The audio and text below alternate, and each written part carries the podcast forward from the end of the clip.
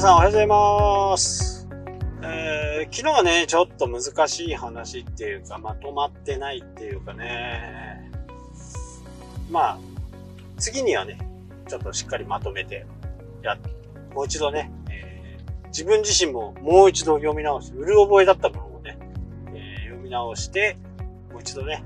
皆さんにお知らせしたいなとは、え、思います。まあ、ただね、やっぱりこう、他人に認められたいっていうね、ものっていうのは、まあ誰しもが持っているものではあるとは思うんですよね。まあそれって、えー、この間ね、えー、東大の教授のこうスピーチがね、話題になりましたけど、やっぱり子供の頃からこう、可愛いとか、え、賢いとか、よくできたねっていうふうにこう言われると、やっぱり人間はどうしてもこう、頑張れるっていうか、今度はもっと褒められるようにしたいっていうふうにね、えー、思うのが、やっぱりこう、人間、動物の、まあ、コミュニケーションができるね、動物なのかなっていうふうにね、えー、思います。で、まあ、これはね、えーいろんな他の動物たちはどのようにコミュニケーションをしているのかはわからないですけど、やっぱり、ね、何かしらこう、そのワンちゃんでもね、えー、猫ちゃんでも、何かしらのこうコミュニケーションを必ずね、吠え方とか、甘えてる声とか、えー、なんかこう、うなってる、怒っている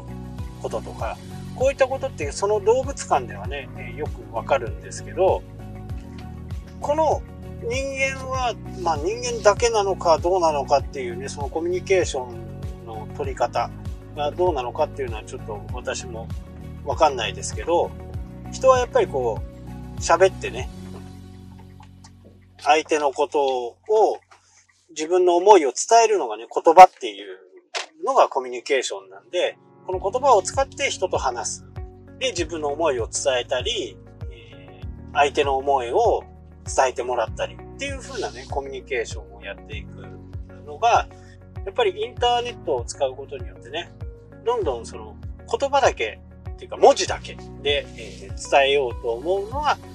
やっぱりね、限界があるのかなっていうふうにね、えー、思います。ニュアンスっていうものは絶対伝わらないんでね。これが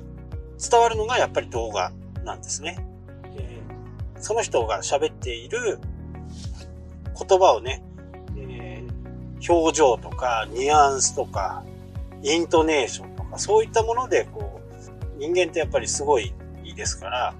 そういうものを察知できる。ああ、この人怒ってるんだなとか、優しい口調でも怒ってるんだなとか、怒ってる口調でも、いや、この人怒ってないかもとか、笑いながら喋ってるとか、そういうものってね、やっぱりこう、言葉を使ったコミュニケーションができるんで、まあ、やっぱり、こう、話をするっていうことが、やっぱり非常に大切なのかなっていうふうに、ね、思います。で、この間ね、テレビを見ていて、青森の青の森公園っていうね、駅前にあるらしいんですけど、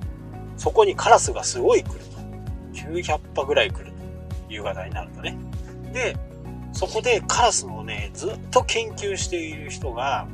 カラスのその、どんな声で鳴いた時にどんな風なコミュニケーションをとってるのかっていうのをね、調べて、何年も調べた結果、一回だけね、その、鷹とかワシとかに襲われる、猛禽類って言われる、その鷹が、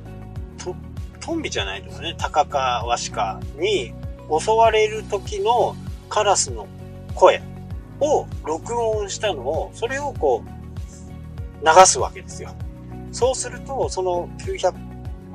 羽ぐらいいるね、もうカラスが、まあ、パニックを起こすぐらい、こう逃げまとって、もうそこには2、3日はもう居つかなかったんですよね。だからカラスもカラス同士で、その泣き、人間からするとその鳴き声っていうのは理解できないですけど、そういうこうパニックになった時のこう人間にいる悲鳴、もう殺されるみたいな、そんな悲鳴を他のカラスに向けてあげると、そこに近寄らない。そこにね、えー、襲われる可能性があるところには近づかないっていうような、そんなようなね、テレビをやってて、まあ、カラス同士もね、やっぱりコミュニケーションをとっているんだなっていうのがね、よくわかりました。で、人間はそうやってこう、子供の頃とかね、そういうところから、褒められたり、まあ、親に、親に褒められるために、こう、勉強した、勉強してね、東大に入った。だけどそこ、東大に入っても、これからは、あなたたちはそういう風なね、あのー、なんつうのかな、こう、点数だけじゃ表せない世界に今後は入っていくんですよ、と。えー、まあ、女性のね、えー、先生だったんで、まあ男女の差別みたいなものがあるよということも踏まえながらね、えー、言っていってるんですけど、まあ僕はね、男性よりね、女性の方が、僕の本当の正直な意見は女性の方ができると思います。で、えー、東大も2割程度しかね、女子は入ってないですけど、ここにはね、やっぱり、こう、点数では、やっぱり男子の方がね、低いんじゃないかな。少なくても、男子女子の学力っていう、勉強の学力っていう部分では、世界的な調査の中でも、男女比の優越っていうのはないとされている。ということは調べも分かってるんですけど、男子が8割、女子が2割と。いう風なね、えー、形になってるんで、ここはね、問題提起としては、え、ありなのかなっていう風なね、思います。で、僕も、えー、53今度になり、なって、まあ今まで、えー、男の人もね、えー、女の人もスタッフとしてね、えー、雇って一緒に働いてきましたけど、まあ女性の方ができるかなっていう感じですがね。ここはね、全然僕はもう間違いないんじゃないかなって思います。ただ、こう、やっぱりこう、大工さんとかね、そういったこう、体を使うような仕事にはやっぱり向いてないとは思いますし、やっぱり人には向き不向きがね、多少はありますから、最近こう、飛行機に乗った時にも、昔のね、飛行機をこう、誘導する人とか、あの、なんか、機関車トーマスみたいなこう荷物を運んでくるような人、トーイングカーって言うんですけど、あれでね、えー、運ぶ人とか、中機場でパイロットと上と話す人がね、本当に女子が多くなりましたね。やっぱり決められたことをね、しっかり守ってやるっていう風なことはね、やっぱり女子には男子はかなわないと思います。だからそこでね、えー、男はやっぱり誰かに上司に認められたいっていうふうにね、えー、思っちゃうと、これはね、昨日言ってたよね、承認欲求を満たすために頑張っちゃう。でも、それは本当にそれでいいのかっていうことなんですよね。上司がいなくなったらどうするのっていう。まあ政治の世界もね、そんな感じではあるんですけど、ただやっぱり自分のこう目的をね、えー、どうしたいんだっていう風なことを突き進むのを突き進んでいく方がよりねいいのかな生き方としてね。でスティーブ・ジョブズはね、えー、しないことを選びなさいっていうことをね言ってましたよね。しないこと。することじゃなくて、ね、しないことを選びなさいと。あの、有名なね、どこの大学かわかんないけど、スピーチも、えー、結構ね、いいスピーチで、まあ、これから何でもするんじゃなくって、自分のやりたいことを、やってみたいことをやるのがいいよと。ただそれが、将来に役立つかどうかは、俺は責任は持たんと。で、やっぱりそこにね、情熱があれば、いずれ点と点が線になるんじゃないのっていう風なね、えー、言い方なんですね。だから何もこう、自分のスキルを上げるためにこれをやるっていうのもね、やっぱり必要だとは思うんですけど、全く違うものにね、精通していくっていうのも必要なんじゃないかなと。例えば野球のね、野球を見るっていう部分の一つの趣味も突き詰めていっていくそれがいつかもしかすると仕事に結びつくのかなっていう。遊びもね、一生懸命やるのやる方がいいと思います。適当にやるんじゃなくてね、とことんやってみる。こう、なんかその、今インターネットがあって非常に便利な分ね、非常に不便なものも、えー、あると。おとといのね、えー、税務署の話とか、そういったもので、えー、全部こう調べられることもできるし、ソーシャルメディアで、この人はこんな意見を持ってるんだっていうようなね、ことも、周りに発信できる。で、これってすごく大切で、あの人は何がしたいんだろうっていうふうにね、思わせると、思わせるっていうか、何をしたいんだろうっていうふうに思う時点がまずちょっとダメなんですね。私はこうこういうのがしたい。こういうのがしたい。もう毎日毎日ね、コロコロ変わるようじゃダメですけど、これをやるためにこれをしたいんだっていうような目的があればね、えー、いいのかなと。この目的も、え、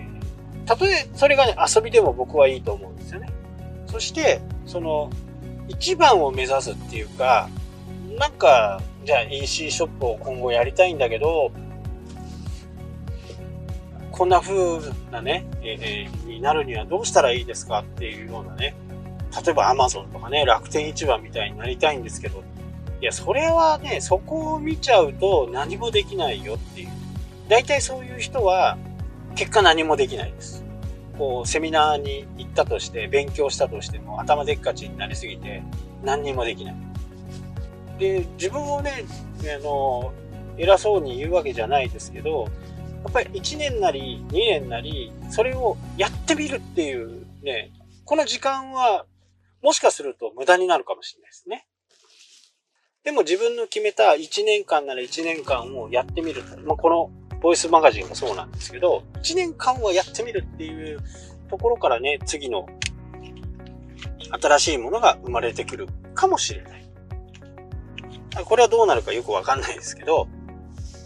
まあやってみることをやってみる。そうして、えー、この人は、なんかよくわかんないけど、1年間ちゃんとやったんだなっていうことを周りにあ、まあ、アピールするわけじゃないんですけど、自分なりにもね、その、1年間やってきたことで、スキルアップもしてますし、いろんな形でね、えー、勉強にもなっている。本当にね、そういうふうに、僕が一番初めこう、ブログをやったのも、えー、そうです。1年間まず全部、毎日書いてみるっていうところから始めて、それがね、えー、結果的には本を書ける、本を書いてみないかみたいなね、話にもなったわけですから、やっぱり、その、継続してものをできるっていうことはね、あの、依頼する人もね、安心すると思うんですよね。まあ僕が誰かに何かものを依頼する時には、やっぱりそういうものも見ますしね。実際に、えー、この人どうなんだろうっていう時には、やっぱりこう、本当にできんのかなっていうところが非常にあります。で、もしね、皆さんの中で本を書きたいというふうに思っているんだったらもうブログをどんどん書いて、えー、ください。例えば、1000文字？1, 1記事1000文字書けたら、100日間それを毎日、まあ、100日間やればね、え、100ページなんで、それだけで10万文字になるんですよね。10万文字書けるんであれば、これ本になります。100日間頑張って1000文字書いて、それを、えー、出版社に皆さんがどんなプロかわかんないですけど、そのプロとされるものと、あとニーズが合うもの。今ホットなもの。そういうものであればね、あの、本になります。あとは、自身の、皆さん自身のファンがどのぐらいいるのか、メルマガが何人、え、読者がいるのか、とか、え、読者登録がどのぐらいあるのか、友達が何人いるのか、とか、そういったものでね、えー、コンバージョンを図れれば、なおさらいいことです。なのでね、あのブログ一つにとっても、1000文字書けるような記事を100日かければ本が出来上がりますから、やっぱりね、継続は力なりっていうことはね、本当にいい言葉だなと思ってて、それができないと、やっぱり何もこう、前に進んでいかないんで、まず自分の決めたこと、100日が難しいんだったら10日。10日をね、1000文字書けるように、え、やってみたり、え、YouTube もね、やると決めたら、毎日欠かさずできるような、え、スタンバイをしておく。だから時にはね、3本撮りとか4本撮りとか、そういったものをやっていくの方がいいのかなと。で、どんどんどんどんコンテンツが溜まっていけばね、過去の動画も見られるし、そうすることで、動画のね、視聴者も増えていく結果、チャンネル登録者も増えていくっていう風になるんでね、やっぱり継続できる人は何よりも強い。どんなに眠かろうが、どんなに疲れていようが、それだけはやるっていうのを何か一つ決めてね、1年間やってみてはどうでしょうか。はい。というわけで今日はこの辺で終わりたいと思います。それではさようなら。したっけ？